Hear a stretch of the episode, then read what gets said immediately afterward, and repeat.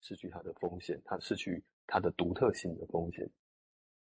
那就好像，呃，像 Rofi 这这个他是 IJPA 这篇文章，这个这个期刊的编辑哈，他他所他在七十五年的纪念会会刊上面指出啊，索姆斯的研究的优势在于他不去具把心灵具体化。这些研究不会将心灵的运作简化为大脑的功能。对索姆斯来说，神经元并不比思想或感觉更真实。意思是说，神经元跟思想跟感觉都是很很抽象的、很碰不太到的的一种东西哦。因此，无意识的概念超越了笛卡尔的身心二元论。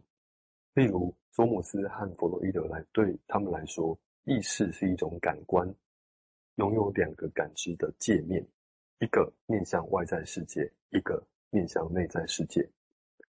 如果我们以弗洛伊德的模型为出发点，我们的主观意识是由无意识心智产生的。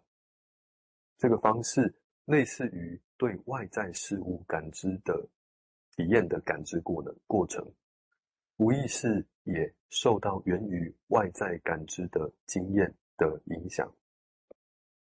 这边文章先到这边哦。那他这边的确讲的比较抽象哦。那最后面的地方，他试图描述的是说，感官也是一种，就意识也是一种感官。那意识并非是一个独立出来的的一个系统，就好像是一个客观者一样哦。它它只是一个呃潜意识正在发生什么去影响到的，然后我们可以在意识里面一看到的，所以它是一个感官的界面，就就就如同我们眼睛看东西。看到那个光，然后能够去知道外面发生什么事，而意识也是意识到了某些事情，要么就是从心里面无意识出来的，要么就是从外面某些课题或者是某些事情过来给我们的刺激的。那这边在在前面一点点提到了笛卡尔的身心二元论吼，那在我就大概找了一下他到底实际上在说什么，所以我在哲学哲学鸡蛋糕这个这个网。他自己这个一个就是哲学家，他自己架的网站，然后他他有稍微描述哈，他说，呃，笛卡尔在他的第二层沉思录里面呢，提到了一个论证，有三段哦。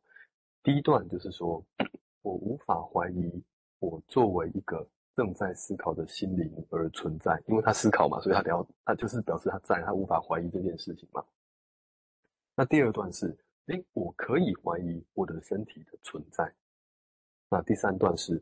所以我的心灵和我的身体不是同一个东西，因为一个是可以怀疑的，一个是不能怀疑的。所以他说，嗯，这个是一个身心二元论，这是一个呃我思故我在的意思哦。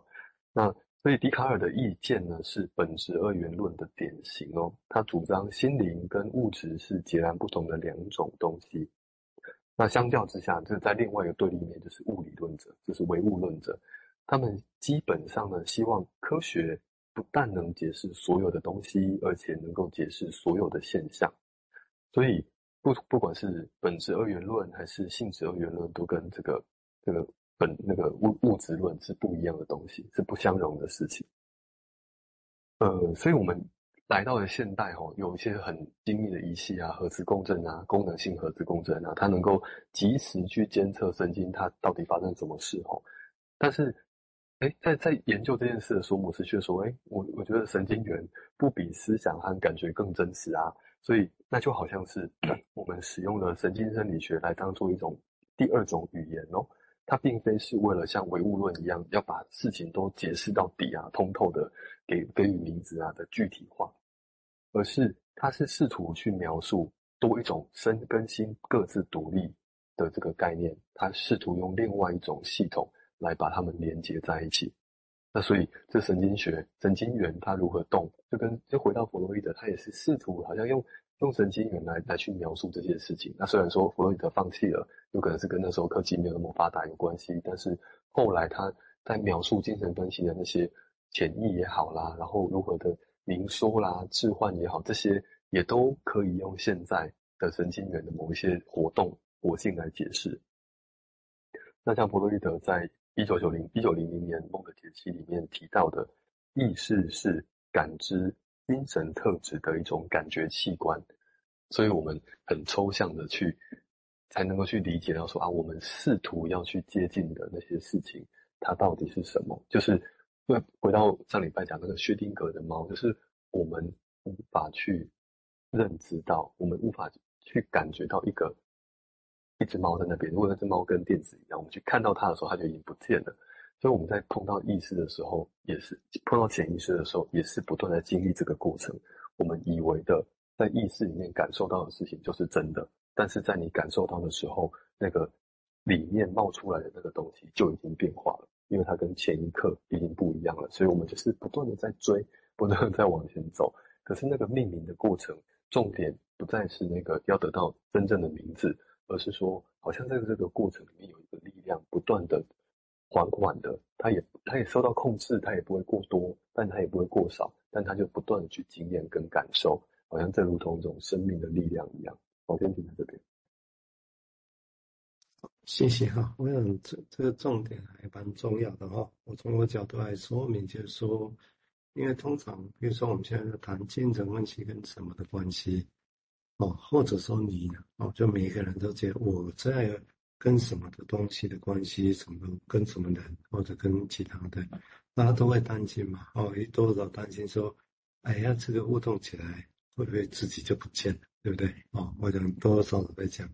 所以在发展你技能需要来跟其他的时候，当然也会来，但这个看你的本位要站到哪里了。所以是绝对有本位主义在这里头。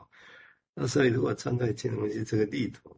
那当然，我觉得刚刚那个说法，我觉得还蛮贴、蛮有趣的。就其实那总是有极限嘛，所以才会有阿阿正会问的那个问题，就是为什么这个金融分析家碰到困难的时候会往词里面去找？那其他紫色的包括笔用嘛，我找出计词的所谓的悟性能力这个词嘛，啊，这个很重要。而且对于比用来讲，他的晚期论述几乎你也可以说就站在这个概念上发展的，这样说也不为过啊。哦，所以也就站在这个地方，他没有让诗来取代精神分析。哦，所以讲这个地方跟马宋他们哦也列似的论点，就其实从某个角度是找另外多的一一个方式来描述生跟性。你也可以说多一个元素来描述精神分析，或者是心理学到底是什么。哦，我是觉得从这个角度，你每一个人，每一个人原本所专长的东西，我觉得都会有空间的。坦白讲就是这样。哦，那看你。有没有要把它给摄入进去，去用这个角度去讲？那这个当然也会有涉及另外很难的命题了哦。那这样什么是技能分析？哦，谁的技能分析？哪个技能分析？那众说的事吗？哦，这当然这个另外一个问题哦，这另外一个问题，所以啊也会因为另外这个问题，也也会很多的冲突，也来自这个地方的哦。我想这是一个哦，啊，只是刚刚讲的那个，我觉得蛮贴蛮有意思的哦，就其实。神经元并不必然比思想或者是感觉更真实哦，这个是很有趣的说法。好，好，我们现在请建六再进一步说明，谢谢。嗯，那继续说哈，对索姆斯来说，呃，这两个感知的界面用两种方式记录了位于意识所感知到的阈值以下的不可知现实。那这两种方式呢，在性质上不同，但顺位上是等效的。那这两种方式就是外由由外来的跟由内来的。换句话说，我们所感知的主观心理现实，也就是我们的意识，与我们感知我们身体的方式是相关联的。就好像它是从外部看到的一样，就是我们的主观心理现实哦，是从外部看到的一样哦。因此，有两种知觉到达我们的意识，一个那就是来自具体的外在客体，包括他人的身体，这些是对外在现实的知觉；另一种是来自主观的内在经验，包括其他人的思想，这些是对内在心理现实的感知。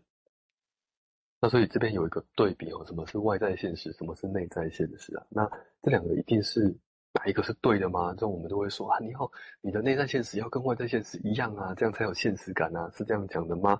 还是说从这个文章里面讲的是，诶，内内在现实跟外在现实，他们是两种不同的事情哦。就是我回到那个呃讲述